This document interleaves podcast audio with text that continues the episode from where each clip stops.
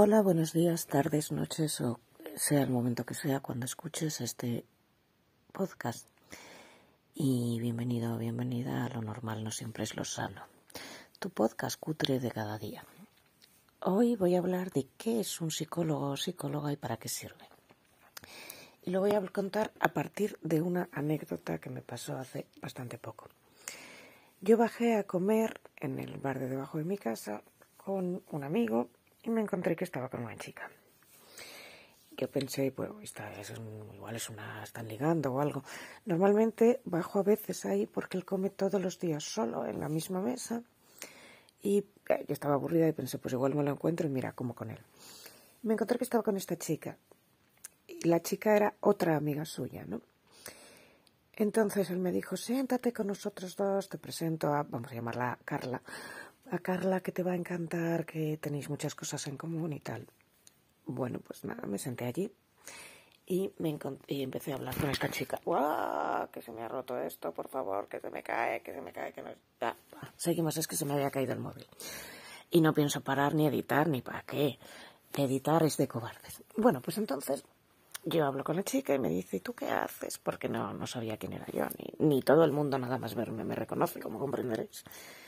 Y yo no le quise decir que escribía libros, porque si dices que escribes libros te obligan a hablar sobre tu trabajo sin parar. Imaginad que tú dices, eh, ahora tú qué haces, soy fontanero, y empiezan a decir, cuéntame, ¿cómo se pone un grifo? ¿Cuántos grifos instalas al día? ¿Cómo se arregla una tubería? Pues eso es lo que me pasa a mí cuando cuento que escribo libros, así que normalmente si veo que el otro no lo sabe, no lo digo. Y le dije otra verdad, que es, pues, acabo de finalizar el grado de psicología, ¿no? Y entonces, lo primero que me dijo ella fue, yo no necesito un psicólogo. claro, excusatio non petita, acusatio manifesta. Yo no le había dicho en ningún momento que necesitara un psicólogo. Yo le había dicho que había terminado el grado de psicología. Eh, e inmediatamente me empieza a decir, porque yo cuando me encuentro mal, lo que hago es leer a Platón y a, y a Dostoyevsky. Y, me pongo a leer novelistas rusos y filósofos. Yo no sé esto que tiene que ver con necesitar un psicólogo, ¿no? Pero partamos de que la idea de esta mujer es que un psicólogo es una persona a la que vas cuando te encuentras mal.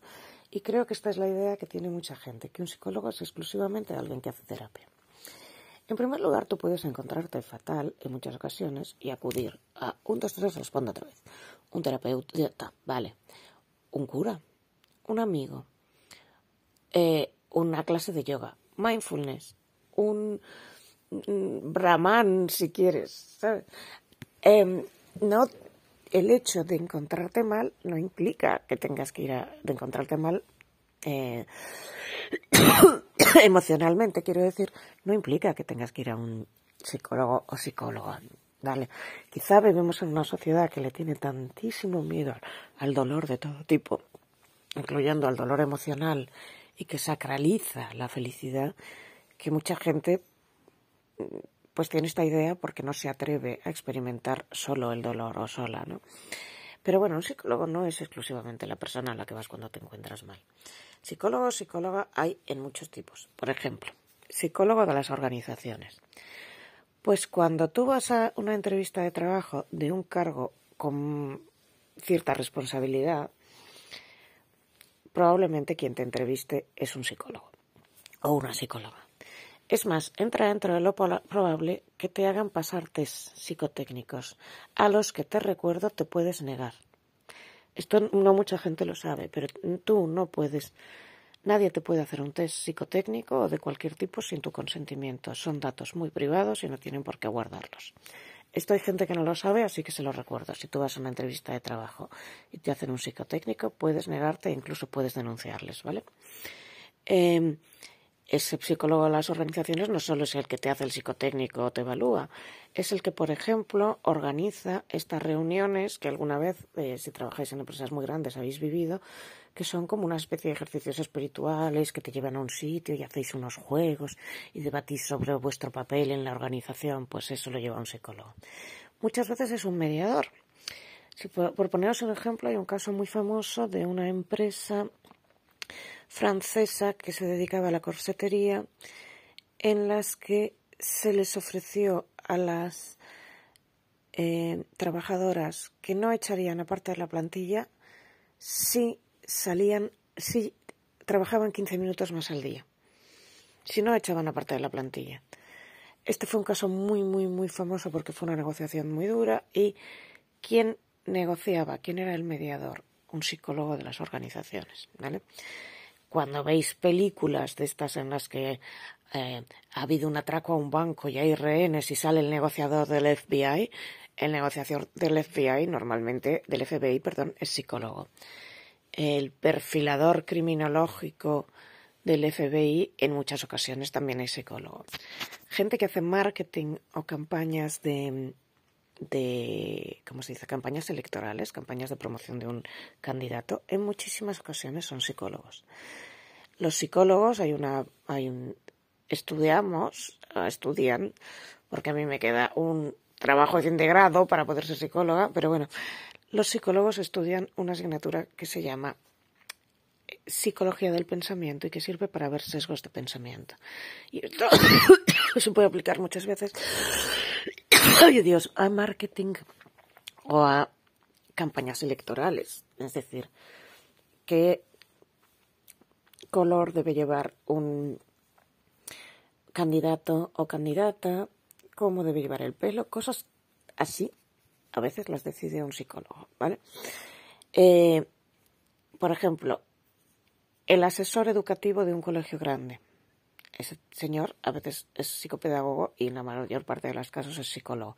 Es el que diseñará el aula de acogida para inmigrantes, por ejemplo. Es el que diseñará el protocolo anti-bullying. Es el que diseñará la forma de relación entre el AMPA y el colegio. Es el que encargado de muchísimas cosas. O si un niño, bueno, vosotros sabéis si sois madres o padres, muchísimas ocasiones habréis ido al colegio y el colegio tiene un psicólogo, ¿no? En plantilla. Eh, en los colegios de mi hija no lo ha habido, pero bueno.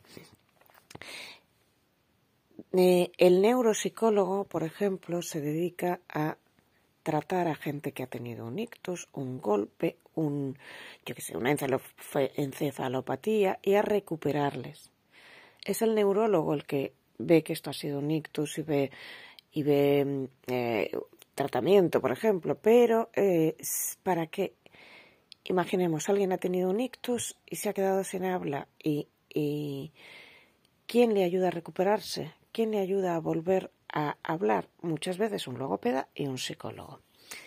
¿Quién ayuda a una persona que ha sufrido un síndrome orbital frontal a volver a recuperarse? Un neuropsicólogo.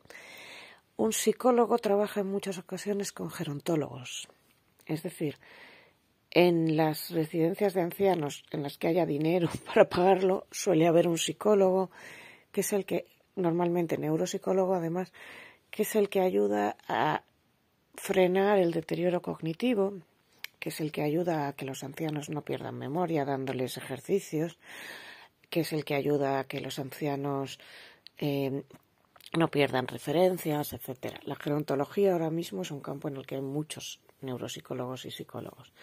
Es decir, que el psicólogo que hace terapia es probablemente el, el, no es el último de la fila, no sé cómo definirlo, pero es una parte de un entramado muy grande. Si tuvieras un pastel y dijeras en este pastel estas, estos gráficos que te ponen en, en ¿cómo se dice? En, en, cuando te hablan de, yo qué sé, de lo que sea, te ponen un gráfico que es como un pastelito que tiene trocitos, un quesito.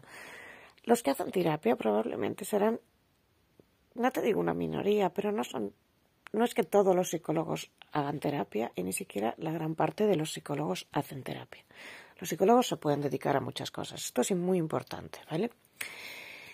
Después, ir a terapia no implica siempre que es que tú te encuentres mal o tengas un problema enorme. A veces la gente va a terapia, pues eh, eh, vamos a explicar, yo qué sé, porque, pues precisamente, porque tiene, se pega un golpe y tiene problemas en el habla, pues un neuropsicólogo.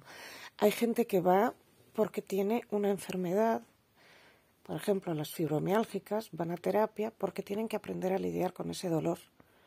No les pasa, no tienen una enfermedad mental, pero las personas con dolor crónico muchas veces necesitamos em, una terapia para aprender a controlar ese dolor y gestionarlo y vivir con ello, ¿vale? Pero después de esto vamos a explicar que hay una diferencia entre psicólogos clínicos y psicólogos que no son clínicos. Un psicólogo clínico es aquel que va a, que va a tratar enfermedades con una base clínica, ¿vale? bueno, eh, es que está la perra aquí, pero voy a, voy a rectificar esto de que va a tratar enfermedades con una base clínica. Un psicólogo clínico es el que tiene que tratar todos los trastornos o desórdenes mentales que están incluidos en el DSM-5. ¿Con esto qué quiero decir? Imaginémonos que yo, mi intención es hacer escritura expresiva, ¿vale? La escritura expresiva es un tipo de terapia. Bien. Imaginamos que a mí, esa que llora por ahí es mi perra y me está impidiendo concentrarme. ¿La oís llorar? ¿La oís llorar? Es que quiere subir a la cama. Y entonces llora. Ya está, ya cosas del directo. Pero no, no hemos acabado porque por aquí llega otra perra que va también a querer subir y se va a poner a llorar. Es que no, de verdad me es imposible, no sé, eh, la envidia que tengo yo a la gente que puede hacer un vídeo entero de YouTube y nadie les molesta, o un podcast y nadie les molesta. Pero bueno, continuemos. Ya sabéis que yo no edito y que esto son cosas del directo. Bien, vamos a poner un ejemplo. Imaginemos que yo abro una consulta, que no lo llamaría consulta porque no tendría pacientes, hablo un gabinete de escritura expresiva. La escritura expresiva es un tipo de terapia, ¿vale? Y yo no soy clínica, solo soy psicóloga.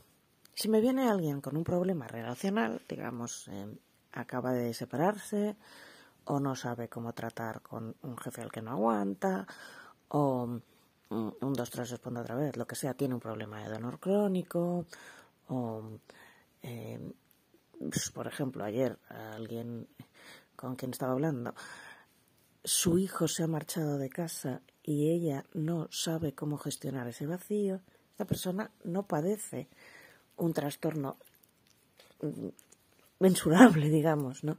Simplemente tiene un problema relacional. Pero imaginémonos Vamos a poner un ejemplo muy claro. A mí me viene una chica que cuyo e, e, este caso mismo, cuyo hijo se ha ido, cuyo hijo se ha ido además de muy malas formas, en una cosa conflictiva, y ella se siente mal y además le hacen sentir culpable, que esto es muy duro. Es decir, incluso sus amigas le llegan a decir algo habrás hecho tú para que se vaya, o le hacen sentir mal a madre alrededor, o incluso su propia madre, la abuela del niño, le dice es que no le has, le has malcriado y por eso ha pasado esto. En realidad esta chica, si voy hablando con ella, no tiene ningún tipo de problema. Tiene un problema social en un entorno social en el que a las madres nos echan la culpa de todo. Pero si pasara un test, estoy segura de que no saldría absolutamente nada. Y al rato de hablar con ella, yo me di cuenta que es una persona con una cabeza muy estructurada, que simplemente vive en un entorno muy machista y que entra dentro de lo posible, sí que haya criado a su hijo único varón em, de una forma en la que el niño al final se ha creído, mm, bueno, pues ha desarrollado un patrón de personalidad narcisista, pero no un trastorno de personalidad narcisista, un patrón, ¿vale? Si esta chica quiere llegar y afrontar este problema con escritura expresiva, yo encantada. me siento y lo hacemos. Pero tengo que estar muy segura de que esto no va más allá. Imaginemos que me viene la misma, el mismo caso, pero es una persona que veo que todo el rato está siguiendo a su hijo en, redes sociales, que se ha hecho varias cuentas distintas para seguir a su hijo en redes sociales, que además este hijo se ha ido hace un año, hace varios años, y que ella no supera que esté con otra persona, que no hace más que hablar de la novia de su hijo, que sigue a la novia de su hijo en redes sociales que además va contando unas historias de la novia de su hijo chaladísimas. Que además yo veo que se dedica a ver las conversaciones que tiene la novia de su hijo en Twitter y decide que se refieren a ella. Bueno, pues inmediatamente me puedo dar cuenta que esta persona tiene rasgos compatibles o con bueno, pues con un, trastorno delirante o con una paranoia o con un trastorno bipolar, en cualquier caso que esto no es sano lo que está haciendo. Yo no podría tratarle. yo tendría que derivarla a un clínico o a una psicóloga clínica y decir yo te puedo coayudar. Es decir, yo puedo ayudarte con la escritura expresiva a gestionar cierta parte del dolor, pero yo no te puedo tratar, porque no, yo no puedo tratar a nadie, ¿vale? ¿Se entiende? Por ejemplo, la escritura expresiva se usa muchísimo, una de las cosas en las que está demostrado 100% que funciona, porque hay un montón de estudios sobre escritura expresiva y su, su nivel de éxito en determinadas situaciones, vale, pues el donde siempre se usa es en síndrome de estrés postraumático o trauma complejo. Funciona muchísimo, ¿vale? Entonces, ¿qué sucede? Muchas personas que padecen síndrome de estrés postraumático ya han sido diagnosticadas, ya han ido a ciertas terapias, ya les han dado un montón de medicación, pero es una de las situaciones más complicadas que alguien se puede encontrar. Hay síndromes de estrés postraumáticos que se arrastran durante años y años. Imaginémonos que viene una persona que ya ha pasado por todo esto y quiere probar escritura expresiva, no conmigo, sino con Penn Baker, que es el famosísimo que la hace. Pues bueno, si el equipo que está con Penn Baker, que no todos son clínicos, decide tratarle, perfecto, porque ya ha pasado por un clínico, ya tienen el diagnóstico, ya tienen todo.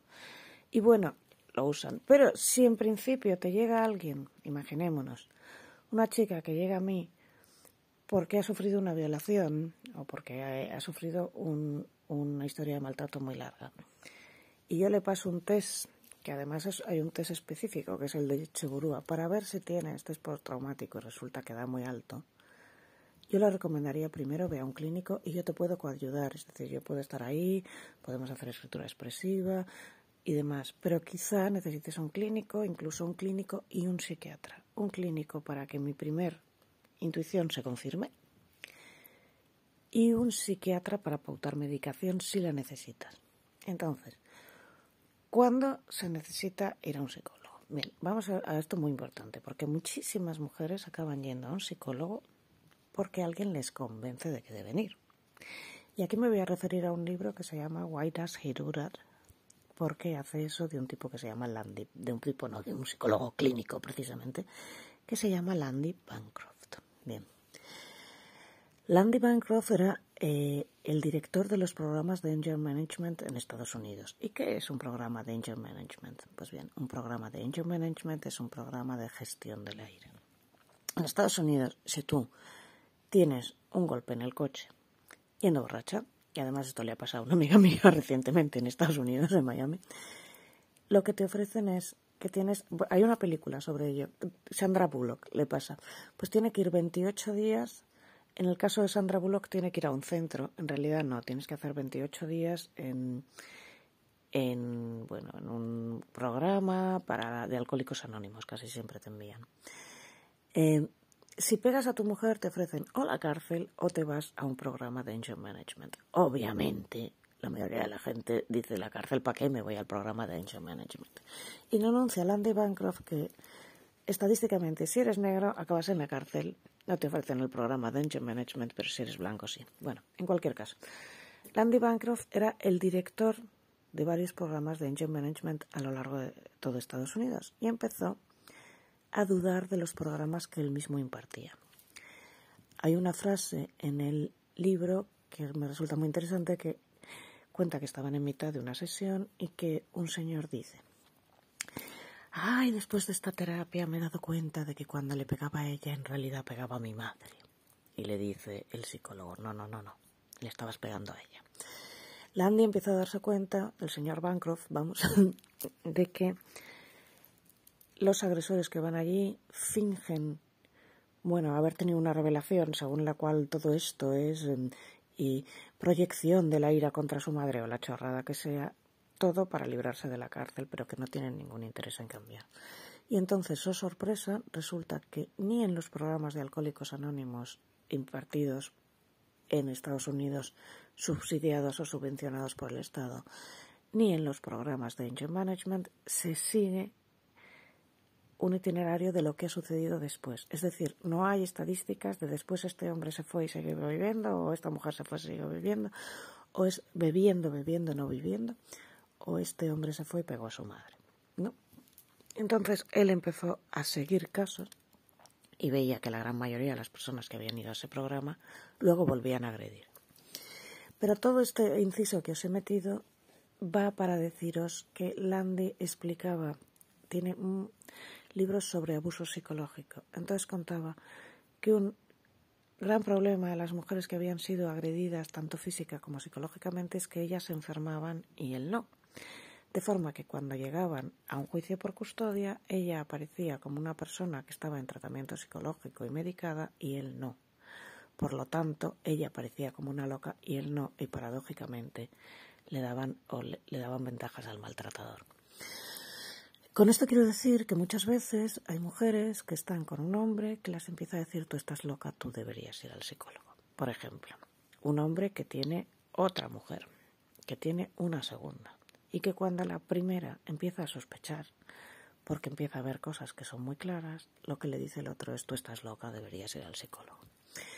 Una mujer que está con un, personaje tóxico que constantemente la está devalorando, ¿no? Como por ejemplo, ay, lo guapa que eres de cara porque no adelgazas, eh, pero de verdad vas a salir con ese traje, pero por favor si te sienta fatal. Eh, no, quita, quita, ya me ocupo yo de esto, que tú de esto no sabes. Si a ti las matemáticas siempre se te han dado mal. Esto es muy peligroso porque parece que te está haciendo un favor ayudándote con la renta y te está llamando idiota, por ejemplo. en fin, un día entraremos en todas las maneras en las que alguien puede devaluar a su pareja y cómo esta devaluación constante es como una estalactita, ¿no? Que va cayendo una gota, una gota, una gota y al final se forma una columna. Bien, esta chica normalmente cuando llega a un psicólogo o psicóloga y llega hecha polvo y si le pasan un test puede salir que tiene depresión y ansiedad, pero en otro tipo de test que se le podrían pasar, por ejemplo, un VICE o un test de los cinco grandes o básicamente en principio esos dos, luego hay muchos más, se vería o, o un test del DSM, ¿no? Se vería esta persona no tiene un trastorno de personalidad, esta persona no tiene un problema de eh, no está discapacitada mentalmente, ni, ni, le pasa nada, ni tiene un problema de percepción, ni, tiene mal la memoria de trabajo, ni nada. Simplemente da alto en ansiedad y depresión. Estas personas muchísimas veces se presentan en el psicólogo pensando que están locas. Eso es lo que quieren. Estoy loca, estoy loca, porque veo cosas que no existen, o porque soy incapaz de hacer esto, porque soy incapaz de hacer lo otro. Y es muy difícil, se necesita alguien muy experto, ver que en realidad están siendo víctimas de, un maltrato psicológico. ¿Vale? Con esto quiero decir, personas que aparecen en un psicólogo diciendo estoy loca, en muchos casos no lo están. Necesitan un clínico en esos casos. Necesitan un psicólogo clínico. Quizá con un coach, un terapeuta o incluso un cura podrían mejorar porque normalmente lo único que les sucede es que están siendo sometidas a un maltrato. Y entonces es cierto que muchas de ellas mejoran haciendo yoga separándose o yendo a grupos de mujeres que han sufrido el mismo problema y que no siempre necesitan un psicólogo clínico, ¿vale? Estas mujeres normalmente mejoran muchísimo con escritura expresiva porque van tomando conciencia del problema. Em, en otros casos, hay gente que se niega por completo. Vamos a ver, voy a poner otro ejemplo. Chica que llega a una psicóloga y llega con esta frase, es que yo estoy muy mal, es que creo que estoy loca, es que veo cosas donde no las hay, es que tal, tal, tal, tal, tal. Psicóloga que empieza a ver que aquí hay un problema de relación tóxica muy grande. Psicóloga que para hacer la anamnesis, que es la anamnesis, pues toda la historia previa, tienes que redactar una historia previa, le sugiere, mira, vamos a hablar con tu marido y que tu marido me explique. Marido que en lugar de colaborar, ir a la psicóloga y explicar lo que él cree que está pasando, se niega, se niega, se niega y lo va retrasando. ¿Por qué lo va retrasando? Porque él no quiere ir, porque teme miedo de que le hagan un test y tiene miedo a lo que puede salir. Eso es así de simple. Entonces, vamos a ir por parte. ¿Cuándo necesitas un psicólogo clínico? Necesitas un psicólogo clínico cuando mm, tienes un problema de los que aparecen en el DSM, es decir, un trastorno de personalidad de cualquier tipo de clúster. ¿Estos cuáles serían? Pues, a ver, un trastorno obsesivo compulsivo, un trastorno alimentario, de la conducta alimentaria, un trastorno por dependencia, no es que hay 24, no me hagáis decirlo. ¿Cuándo no te hace falta un clínico? Cuando sea una situación relacional y realmente tu estructura de personalidad no está afectada, no sufres un trastorno de personalidad ni te pasa nada. ¿Cuándo necesitas un neuropsicólogo? Cuando el problema es neurológico, es decir, tienes un deterioro cognitivo por una enfermedad, por un golpe, por un consumo de sustancias, por la edad, entonces necesitas una rehabilitación cognitiva y ahí trabajarías con un neuro, neurólogo. ¿Cuándo necesitas un psiquiatra? Cuando hay que pautarte medicación. Eh, este psiquiatra puede hacer también el rol que podría hacer un psicólogo, es decir, hacer terapia, claro que puede, pero solo el psiquiatra puede recetar medicación, nadie más.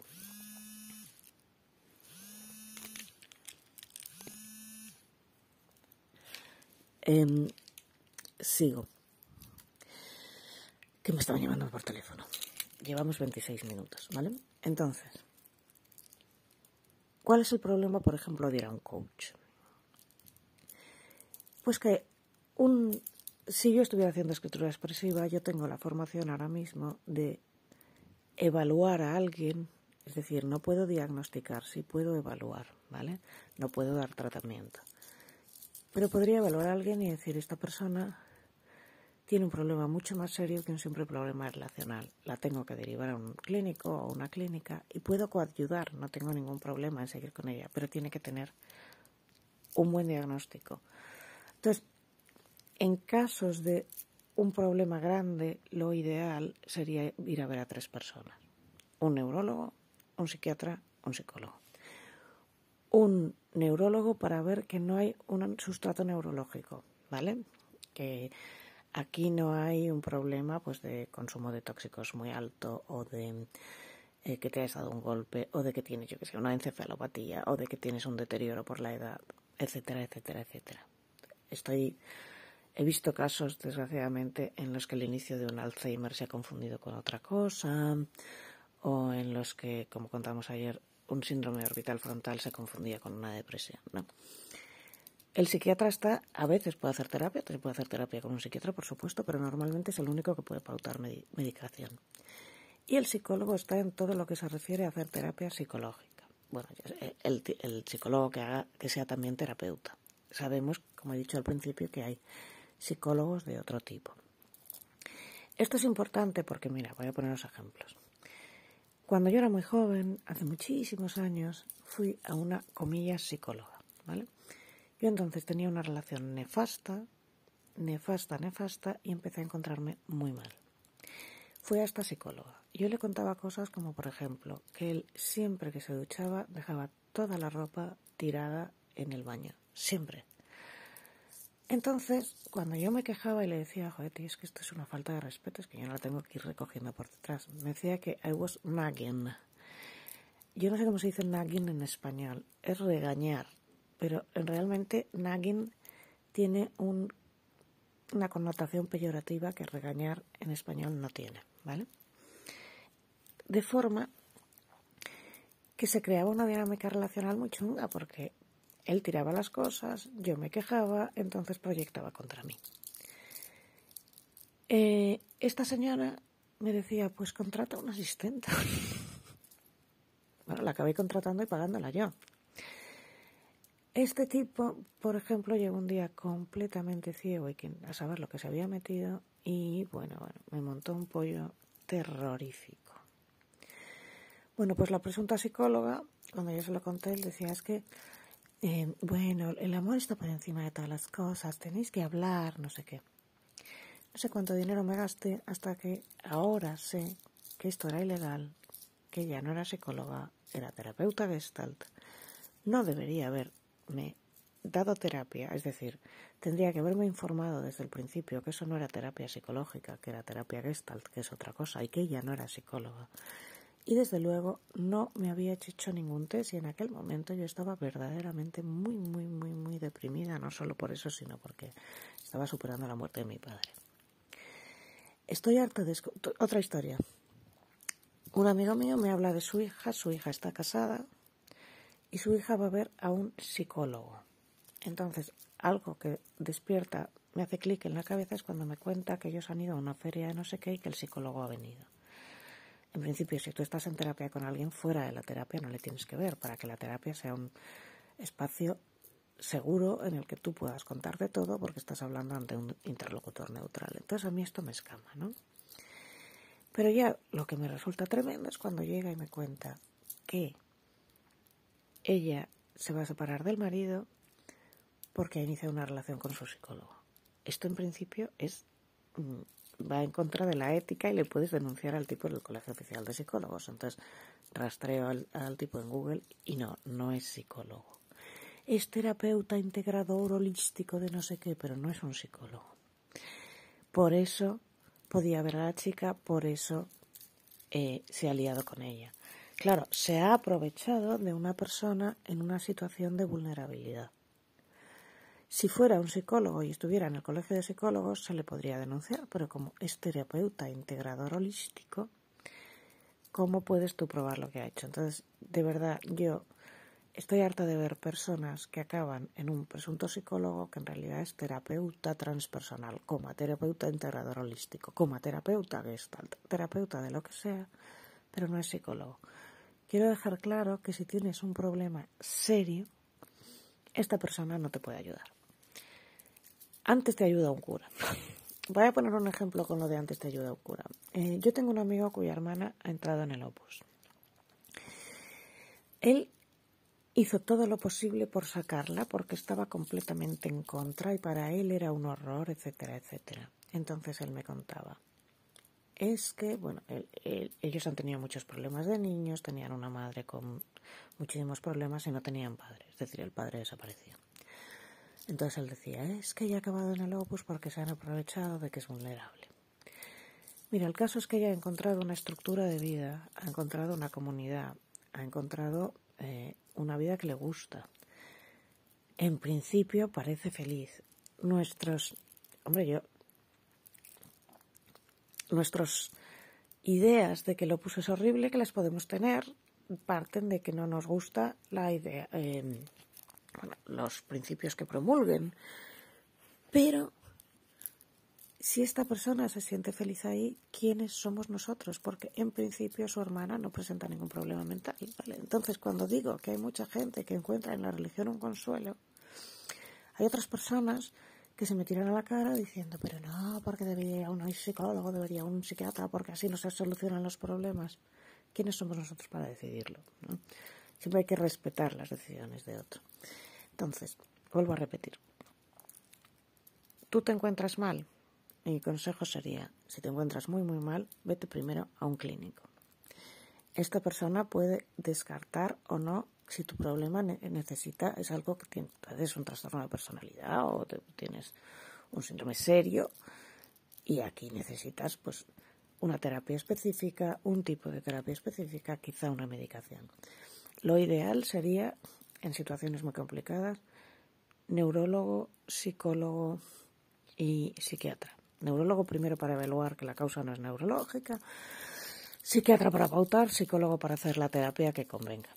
Un psicólogo clínico, por ejemplo, sabe pues eh, qué tipo de terapia se ajusta antes a una cosa o a otra, o qué podemos seguir o qué podemos no.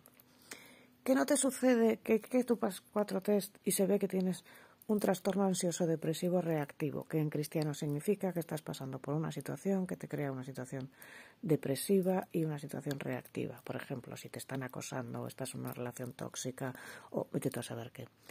Pero lo único que te dan es trastorno ansioso depresivo reactivo mixto, que es lo que muchas veces eh, es lo que aparece en el diagnóstico. Bueno, no necesitas un clínico. Es decir, a veces puedes irte a, otro tipo de cosas que yo no te recomendaría, pero oye, es tu decisión. hay gente a la que le funciona el yoga, hay gente a la que le funciona irse al senderismo, hay gente a la que le funciona hablar con el cura. Si no, de verdad, tienes que ir a un clínico. Entonces, el problema es cuando caes en un psicólogo transpersonal integrador, un gestalt, un demás, cuando lo que te pasa de verdad debería verlo un clínico. Para poneros otro ejemplo, yo tengo un caso de una señora, de una conocida, que tiene padece un trastorno bipolar, pero padece un trastorno bipolar que ha sido diagnosticado, que ha sido tratado y que ha pasado de todo. Cuando esta mujer se casa, la familia de su marido es muy conservadora y ella quiere ocultar que tiene un trastorno bipolar y lo oculta. Y entonces empieza a ir a que le hagan registros a casi cosas, no sé cuántas cosas más. E incluso acaba en una psicóloga que no es clínica. ¿Vale? La psicóloga que no es clínica lo que ve, claro, cuando la ve es una persona descompensada, pero en realidad no ve grandes cosas porque no está formada para verlo. Bueno, esta mujer ha ido a peor, a peor, a peor, a peor. Cada año hace cosas más raras, etcétera. Pero vive en un entorno en el que las enfermedades mentales son tabú, por lo tanto nadie le sugiere, oye, vete a evaluarte. Entonces se considera que es que es una histérica, que es que es una celosa, sí, es muy celosa, pero no es muy celosa de una forma, bueno, los celos nunca para mí están bien, pero esa celopatía patológica que sufre en la cual se imagina que a su marido le persiguen, mm, no sé, hordas de mujeres, que la exmujer de su marido le persigue cuando la mujer de su marido huyó como al maquilló el diablo, en la que se imagina un montón de cosas, no es unos celos o una descompensación mm, moderada, no, es parte de un trastorno bipolar, pero nadie lo ha visto. Eh, por ponernos un ejemplo, Yo me acuerdo que he contado muchas veces esta historia de el hermano un amigo que era claramente esquizofrénico, que daba todos los puntos, que había pegado a su madre, que se imaginaba que la barrendera venía a verle por las noches, unas cosas tremendas. Y nadie en la familia quería ver que eso era una esquizofrenia, nadie, nadie, nadie. Había pegado a su madre porque era soberbio. Lo de la barrendera, pues claro que le venía a ver, ¿cómo lo íbamos a dudar? Eh, de repente le daban ataques que le daba porque tenían mucho temperamento. Yo recuerdo un caso en el que un taxista agredió a un paciente, digo a un paciente, perdón, a un, a un pasajero, y cuando llegó a comisaría, gracias a Dios, alguien de la policía estaba formado y lo mandó a que lo evaluaran y era esquizofrénico. Bueno, pues llevaba 20 años viviendo con su madre y después se vio que había tenido un montón de episodios que había tenido un montón de episodios muy grandes de agresiones a la madre, de agresiones a otros eh, usuarios del taxi, de muchas cosas, y que nadie lo había querido ver porque existía este tabú de que no podían enviarle a un psiquiatra porque un psiquiatra era para locos y esto no podía ser. En realidad, una esquizofrenia bien tratada, bien medicada, te permite una calidad de vida como la de cualquier persona, siempre y cuando estés constantemente supervisado y tu medicación se regule y vayas a terapia. Ya está. Bueno, he llegado a los 37 minutos, que esto es mucho, mucho, mucho más de lo que esperaba. Lo dejo aquí y bueno, pues mañana continuaré. Un beso.